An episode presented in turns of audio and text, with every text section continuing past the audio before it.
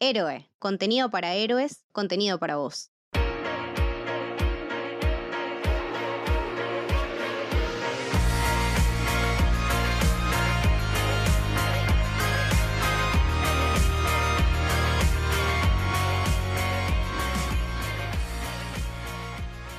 Bienvenidos y bienvenidas al Camino del Héroe. Mi nombre es Mili y hoy estoy con Camito y Lucho que vamos a hablar de Malignant. Dirigida, producida guionada por el gran James Wan y su mujer. Claro, sí, sí, sí, no nos olvidemos, no nos olvidemos de la gran señora Wan. Eh, y aparte, qué, qué película, ¿no? Creo que para todos los, los que amamos el cine de terror y particularmente los oldies del cine de terror, eh, esto creo que es un hermoso, hermoso, hermoso homenaje. Y me siento sumamente honrada de tener la posibilidad de, de verla en el cine. Gracias, señor Wan, por haber vuelto. Por favor. Totalmente, totalmente. Lucho, ¿vos la viste? ¿Qué onda? ¿Qué te pareció? Yo la vi en bajada, perdón, James Wan, no, no he ido al cine, pero me tentó que el mismo día de estreno ya estuviera ahí disponible y tenía una agenda complicada de cosas, pero aún así decidí verla porque me parece que lo ameritaba y la verdad que me sorprendió de manera grata. Está esa cosa que lo vamos a hablar al género del giallo presente, obviamente es como viajar al pasado pero en el presente, ¿no? Tiene esa cosa de, de mantenerte homenajeando constantemente grandes clásicos de- del cine de terror, pero con la cámara de James Wan y con esa fotografía, dirección, guion, no sé, esa vibra nueva que tiene el, cine de terror actual que me parece que, que está pegando tanto en la gente. Así que nada, la disfruté mucho. ¿Ustedes? Eh, yo la, la fui a ver en el, en el cine, la verdad que tuve la suerte de ir a una función donde no había mucha gente, nada, la disfruté un montón, eh, me divertí muchísimo, siento que él también se divirtió muchísimo, que eso es lo que me transmitió todo el tiempo y en lo que me sentí sumamente bienvenida, era como chicos, miren esto que hice, que está buenísimo, y extrañaba mucho conectar con una película de terror desde este lado, ¿no? Siempre uno, ahora lo que se espera es, bueno, una película de terror que me asuste o que me deje preguntándome la última grande de terror que además de Host, eh, recuerdo Midsommar, pero es como un terror distinto planteado. Esto no es algo tan complicado, simplemente va al punto y lo, llena y lo completa de una manera hermosa. Mal, a mí me pasó algo muy raro, que estuve con una sonrisa en la cara en toda la película. La disfrute, era una fiesta ver esta película. Es realmente muy, muy buena. Y lo que dice Camito también es como súper importante y reconfortante porque se sabía que después de Aquaman como que James Wan no venía muy, muy animado, con muchas ganas de... Como que venía medio decepcionado de todas las cosas que se habían dicho y todas las cosas que había pasado. Y tampoco estaba con muchas ganas de volver a- al género del terror que, nada, para el que no lo sabe, las mejores películas de los últimos años son de él, Insidious, la, todo lo que es la saga del conjuro, el juego del miedo, So, es como, bueno, grandes clásicos ya del cine del terror. Y cuando se encuentra con este guion, que el guion original en realidad es de Akela Cooper, eh, se lo presenta a la mujer de, de James Gunn, que se llama Ingrid Bisou, que está en la película, es la que hace de la, no sé si es la forense, pero sí la que está ahí eh, como investigando las escenas del crimen, que es muy gracioso porque se le tira todo el tiempo al policía y el policía es muy parecido a James Es Gunn. verdad, es muy verdad. parecido. Me pareció un, un lindo guiño entre ellos. Eh, y ella le presenta este guion y es como, hey, acá se puede hacer algo muy interesante. Y, bueno, dicho y hecho, hicieron algo como muy interesante. Eh, en relación a todos los homenajes, todos los homenajes que tiene, o sea, si no se disfruta por la trama, es imposible no disfrutarla por todo lo que homenajea. Vos, Camito, que también disfrutas mucho del giallo italiano, no sé qué te pareció de eso, si lo distinguiste, te gustó. Eh, me parece que la vibra es totalmente inconfundible. Creo que esos colores y esos sintetizadores y esos planos recontra picados a la cara eh, esas como expresiones todo el tiempo muy exageradas, esa conexión que tienen los personajes que a veces como es casi medio ridícula de ver, pero uno se deja llevar, eh, también es lo que te proponían otros grandes maestros como era, bueno, eh, Mario Baba o el mismísimo Darío Argento, es algo que viene ya de los 60, del principio del terror, esta cosa de ir directamente al hueso, ¿no? No tanto el suspenso, sino más el el terror instantáneo eh, conecta muchísimo con la persona que lo está mirando. Simplemente te mantenés al borde de la silla y además tenés, que creo que es una, gran particularidad de James Wan, esta manera de darles estos plot twists, ¿no? que es como su, contribución al género. Eh, me, parece muy interesante esta nueva generación de directores que busca eh, redireccionar o redirigir el, terror a lo viejo, pero con, estos nuevos toques. Es inconfundible. Sí, porque es como decía Lucho, si bien eh, se puede decir que es un giallo prácticamente, la estructura de la película es muy de giallo. Es el asesino serial al que no se le ve la cara, que suele estar con los guantes negros. Bueno, la víctima, que es la que siempre suele presenciar todos los crímenes, suele ser como el testigo y también suele ser a veces el sospechoso que acá toma como otro significado, ¿no? Que la mujer sea la sospechosa. Pero nada, la estructura es muy de Giallo, pero no sé, por ejemplo, el inicio. No, no sé qué les pasó a ustedes con el inicio. Para mí es algo que me descolocó totalmente. Era como, pero esto es alguien. ¿Qué, qué es esto? es como una amalgama de, de homenajes de otras películas, pero me parece que lo integra muy bien. Está muy bien integrado todo eso. El principio es película de terror de ciencia ficción. nunca te esperás que eso se va a transformar en un giallo, justamente. Y creo que a diferencia de ustedes que, dijeron que estuvieron todo el tiempo sonriendo, a mí no me pasó, pero no porque no estuviera disfrutando la película, sino que por mi forma de ser estaba tratando constantemente de procesar qué es lo que estaba viendo, porque esa conexión de, de géneros dentro de lo que es el terror, pero tan diferentes y que en general no se mezclan, me confundí un poco. Entonces cuando de golpe aparecían estas cosas exageradas, el registro de los actores que, eh, no sé, parecían malos actores, pero después entendés que no es así, sino que simplemente es parte de, del homenaje a ese tipo de cine del giallo. Eh, el pelo de la protagonista que decía, pero tiene una peluca esta chica en la cabeza. Y después todo cobra sentido, o sea, no, no es que es algo que, está mal o que es berreta. Y tiene ese toque bizarro también de, vuelta de, parte de este género que hace que por momentos te quedes dudando. Pero en el fondo era como esa droga que no puedes dejar de consumir, por así decirlo, de, esa adicción. Decir, bueno, quiero saber más, quiero ver para dónde van a ir ahora, la trama para dónde va a disparar. Todo el tiempo iba jugando en mi cabeza para, creo que va a pasar esto, no, va a pasar aquello, no. Y si bien terminé pegando muchas de las cosas de la trama, me sorprendí en otras. Y nada, me parece que es eh, disfrutable al máximo y es una película que no hagan como hice yo y si pueden ir a verla al cine es mejor todavía, me parece. Totalmente.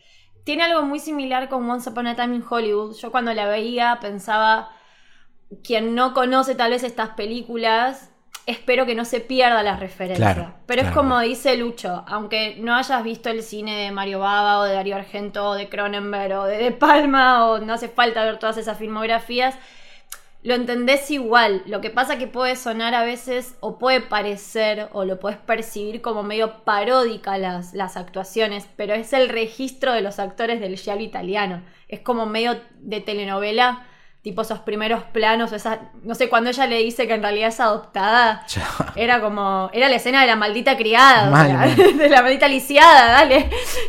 No, y, o sea, la primera escena antes de los créditos, él... Eh, let's catch out, it's time to catch out the cancer. Tipo, ¡pa! Así, y esos, y esos créditos todos mega zarpados. Eh, después, lo que me pareció increíble y que me parece que te engancha del minuto uno es eh, la primera secuencia ¿no? de persecución y cómo va aumentando en tensión esta, estos planos cuando los toma todos de arriba y te va recorriendo toda la casa. Ese plano cenital. Brutal. Que parece un, mapa. No. Obra maestra. Te explica todo, o sea, te explica todo y me parece fantástico porque omite un detalle que después es muy importante, que nunca te muestra el ático. Siempre tenemos esta estructura de, de la casa grande, ¿no? Que yo, de hecho, como que uno la ve y hasta, como decía Mili, le suena ridículo en un contexto de eh, casas de ahora, tipo, ¿qué es esta casa que estoy viendo? ¿Quién tendría una casa así con un vitral mega extraño? Y después, como dice Lucho, todo tiene sentido. Entonces es tomar estos pequeños elementos y transformarlos, como decía Miri, con el plano cenital o con estas pequeñas interacciones medio eh, ridículas, que, pueden parecer medio ridículas de James Wan, eh, hacerlo su propio, su propio corte, ¿no? Es un diálogo de James Wan. Es eso del plano, pues lo quiero destacar porque me parece si no es el mejor que vi en, el año, pega en el palo. Em, ese recorrido desde arriba de manera cenital, a diferencia de otras películas de terror que incluso hemos destacado acá, que por ahí hacen un plano secuencia en el cual buscan eh, prevalecer que uno entienda la estructura de la casa y, no lucirse como directores. James Wan hace lo mismo, pero tiene tanta magia ese señor en la forma de filmar que aunque quizás no lo quiera hacer, termina demostrando que es un diferente. Entonces, e, es tan crack que aunque no quiera le va a salir, ¿entendés? O sea, no lo puede evitar. O sea, el talento es... Eh, le sale, le brota por, por las venas, por los poros, le respira, sí, sí. Innato. es, brillante, sinceramente. Y una cosa que yo no soy tan conocedor del género como ustedes dos, que realmente son dos fenómenos absolutas. Eh, y me quedo con lo que dijo Mili, de que cómo le pueden interpelar las personas que, como yo, o que incluso menos que yo, no conocen el giallo y estos géneros a la hora de, entender las referencias. Y esto es algo gracioso porque yo lo estaba viendo con mi novia de la película y ella es fanática de Los Simpsons.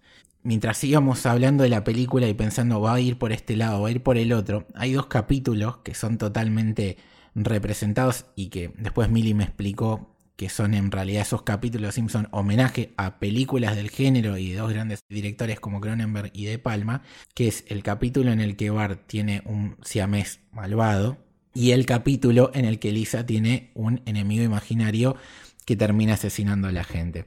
Entonces, si vos no conoces el Giallo y no conoces toda la filmografía de estos enormes eh, directores que han trabajado el género de terror, simplemente. Siempre se puede volver a los Puedes ir a los Simpsons y vas a decir, che, qué copado esto porque lo tenés de ahí. Entonces, y a partir de ahí quizás digas, che, ¿y por qué homenaje a esto? Y te metes en la Simpsonpedia y decís, ah, Cronenberg, ah, De Palma. Y ahí empezás a abrirte un poco más. Totalmente. Las películas que hablábamos con Lucho, que para mí son dos grandes referentes en, esta particularmente, de Cronenberg, eh, Dead Ringers, la de Jeremy Irons, es Excelente película, muy turbina, pero excelente. Muy turbina, sí, sí. Tenés que estar como listo para todo. Sí, sí, es, bastante perturbante, bastante más que esta incluso. Eh, y bueno, Videodrome también para mí está bastante referenciada con todo lo de las cintas, las llamadas y demás.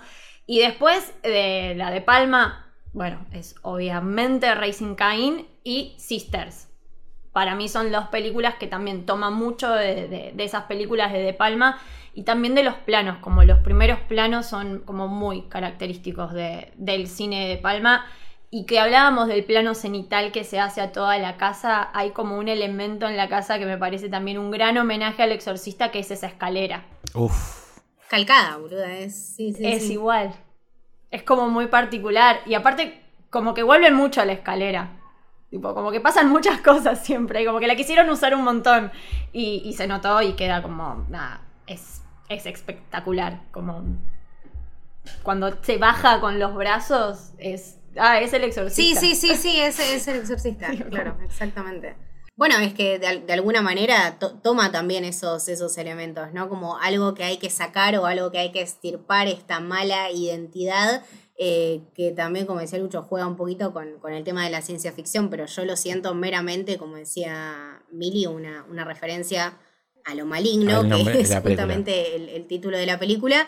Eh, y sí, es, es eso, es una referencia clara. Es que aparte toma como, como decía Lucho antes, toma muchas cosas del cine de terror más, eh, más viejo, como más clásico, pero le agrega también estas, estos elementos que para mí, gracias a Aquaman, si bien es una mala película, creo que ahí también James eh, aprendió a, a tomar elementos de los de todo lo que es efectos especiales que se nota que ahí tomó timing porque los usó muy bien en esta película realmente. A- Aguante, agu- aguante Aquaman, aguante Aquaman, viejo. Bueno, no sé, pero mucho diálogo, mucho, ya lo hablamos, mucho diálogo. Acá bancamos a James Wan hasta en Aquaman, imagínate. No, a ver, eh, no es de mis películas preferidas de él, pero bueno, agradecemos a Aquaman que le dio mucha destreza técnica en todo lo que es los efectos visuales y en Maligno se nota un montón cómo lo pudo llevar a la práctica todas las escenas en donde ella, medio que todo el alrededor se empieza a transformar porque empieza a ver lo que el asesino hace.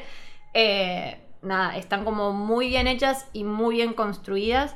eh, que también es como muy de las películas de Argento, eso de que el- ven lo que el asesino hace y no pueden hacer nada para cambiarlo. Mucha impotencia. Eh, sí, totalmente. Hay, hay totalmente. una cosa que no sé si alguna vez les pasó a ustedes, pero es aterrador, que es que vos estás durmiendo y te sentís paralizado en el sueño. Sí, la parálisis de sueño, la, la vieja conocida parálisis Bueno, de sueño. Eso que es terrible, la película obviamente juega con eso y te desespera. Pero ya que nombraste Aquaman y esa faceta no tan eh, mainstream de, de James Wan, podríamos decir también de que su paso por la saga de Rápidos y Furiosos le sirvió para mejorar y explorar eh, todo lo que tiene que ver con escenas de acción, que me parece que eso también es muy impresionante en la película esa persecución entre el policía y el asesino kilométrica por las alcantarillas y que suben y que bajan, la parte de la cárcel. No, no, no, la no, no, la parte de la cárcel es mega. No, no, es impresionante. Zoe Bell. Zoe Bell. Eh, tenía que estar, o sea, no sé, haces tres piruetas en una película de acción y te aparece Zoe Bell atrás. es como- Claro. es No, encantado. no, no. Eh, no, es muy terrible, muy- muy- aparte perfecto, perfecto el timing, o sea, como te digo, ya lo ridículo como que pasa a un segundo plano Era Matrix. está totalmente compenetrado. Era estar Es viendo eso. Matrix.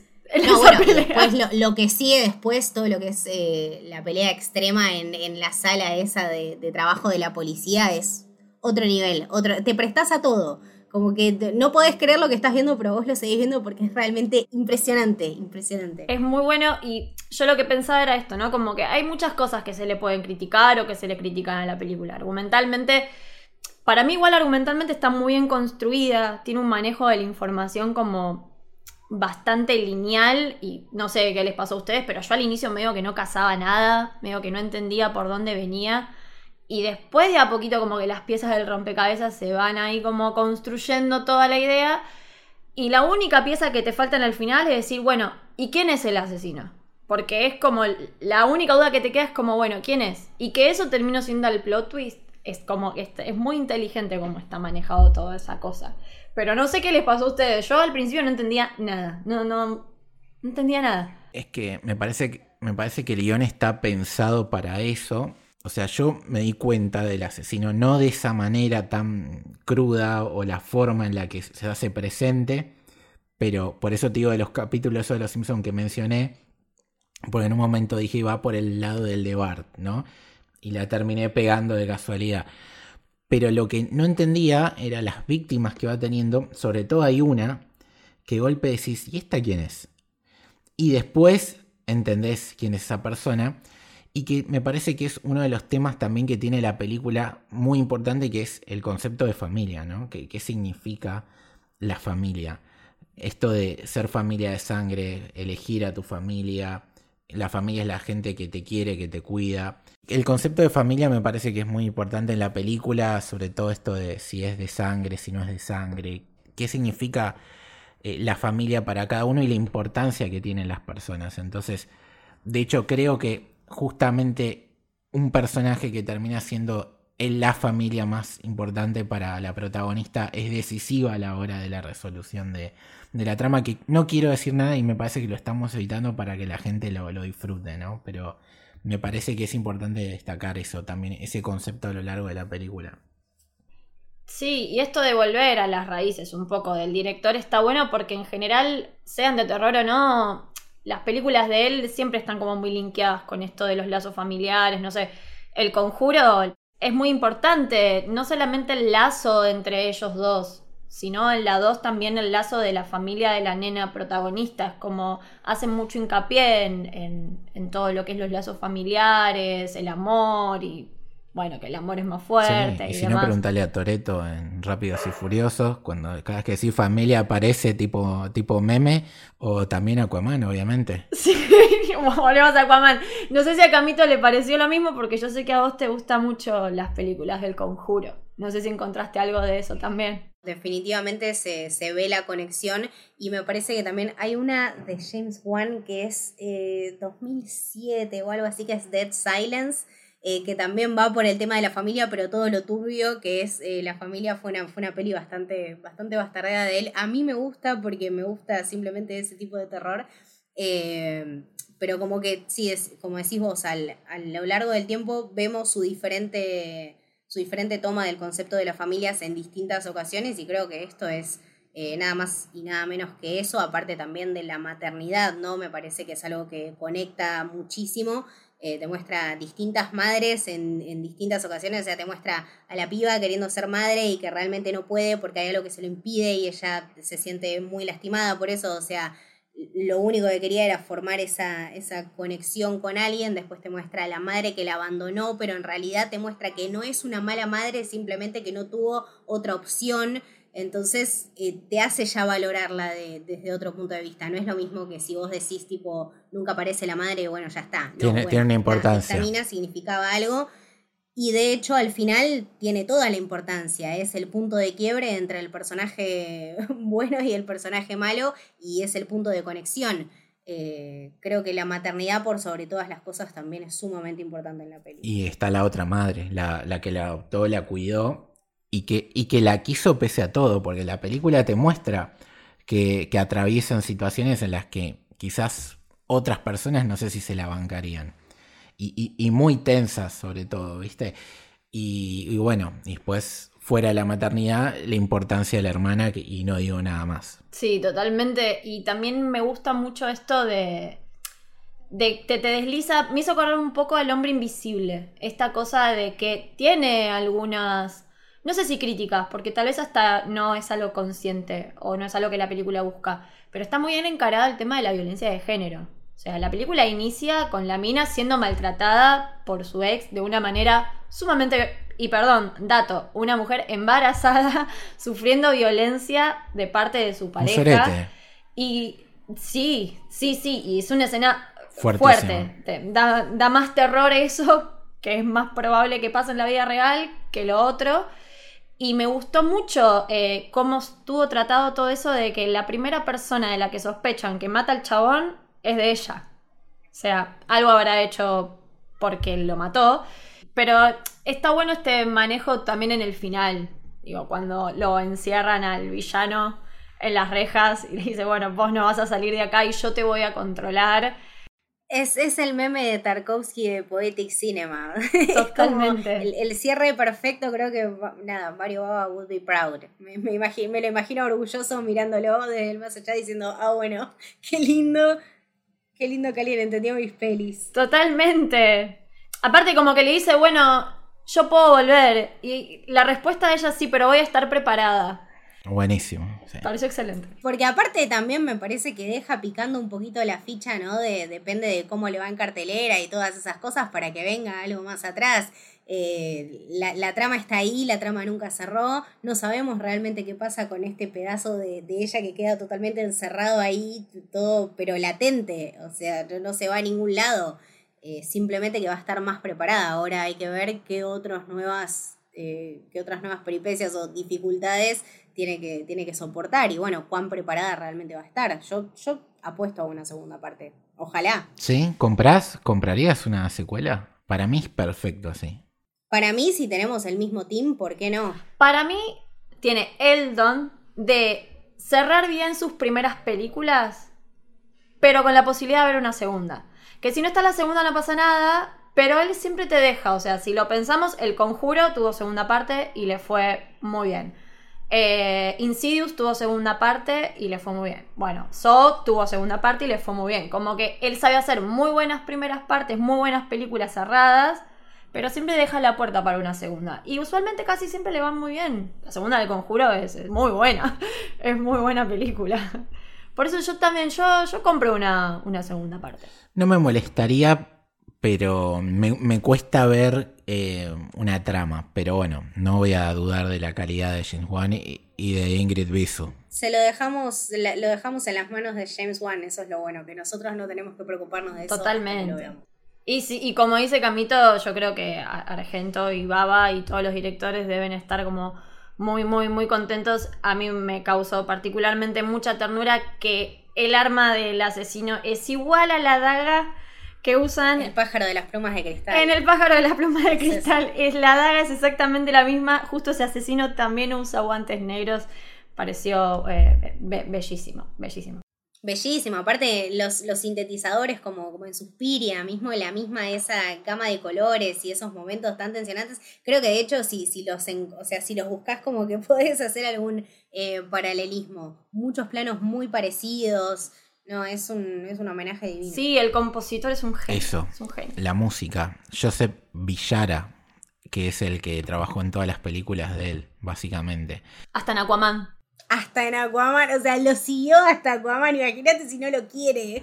No quería volver a mencionar a Aquaman porque la gente me va a odiar, pero es otra película que tranquilamente podría haber terminado donde terminó y va a tener una secuela.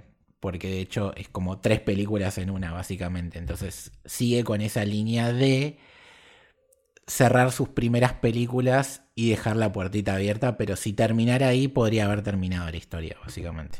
Bueno, para ir cerrando, les dejamos algunas recomendaciones para quien disfrutó esta película, Para que agarro papel y lápiz para anotar. para anotar más o menos. Bueno, unos que ya hemos nombrado, de Cronenberg, Videodrome, eh, Dead Ringers es excelente, De Palma, Sister, Racing Cain, El Exorcista. Después hay otra película que no es muy conocida que se llama Age, Age of Laura Mars, que es, está considerada como el primer giallo americano, es de Irving Kershner. Eh, es muy similar la trama a, a esta película, tiene así como unos puntos de conexión sobre esto, bueno, también de la víctima viendo al asesino y demás. Eh, y quienes disfrutan o les gustó esto y quieren ver más giallo italiano, cualquier película de Darío Argento, de Mario Baba, eh, les puede servir, les puede gustar, la van a recontra disfrutar. Camito, ¿alguna recomendación? Eh, sí, eh, particularmente como decía Mili por lo del arma y por el asesino similar y porque es una historia increíble del pájaro de las plumas de cristal que para mí es excelente. Eh, Bahía de Sangre de Mario Baba también la disfruté muchísimo y creo que es una de mis top favoritas. Y hay una historia en particular de Stephen King que, a mí me conocen, soy una referencia de Stephen King por paso. Se llama The Dark Half o La mitad oscura, la mitad oculta, no sé cómo se encontrará por ahí. Es un libro sobre un escritor que cuando estaba en el vientre de su madre tenía un gemelo, un mellizo, y hay una de esas dos partes que no se, no se desarrolló muy bien, entonces quedó como, bueno, eh, esa persona metida adentro de su cabeza. Y a lo largo de la historia, él, bueno, crece, se vuelve un escritor y empiezan a pasar cosas.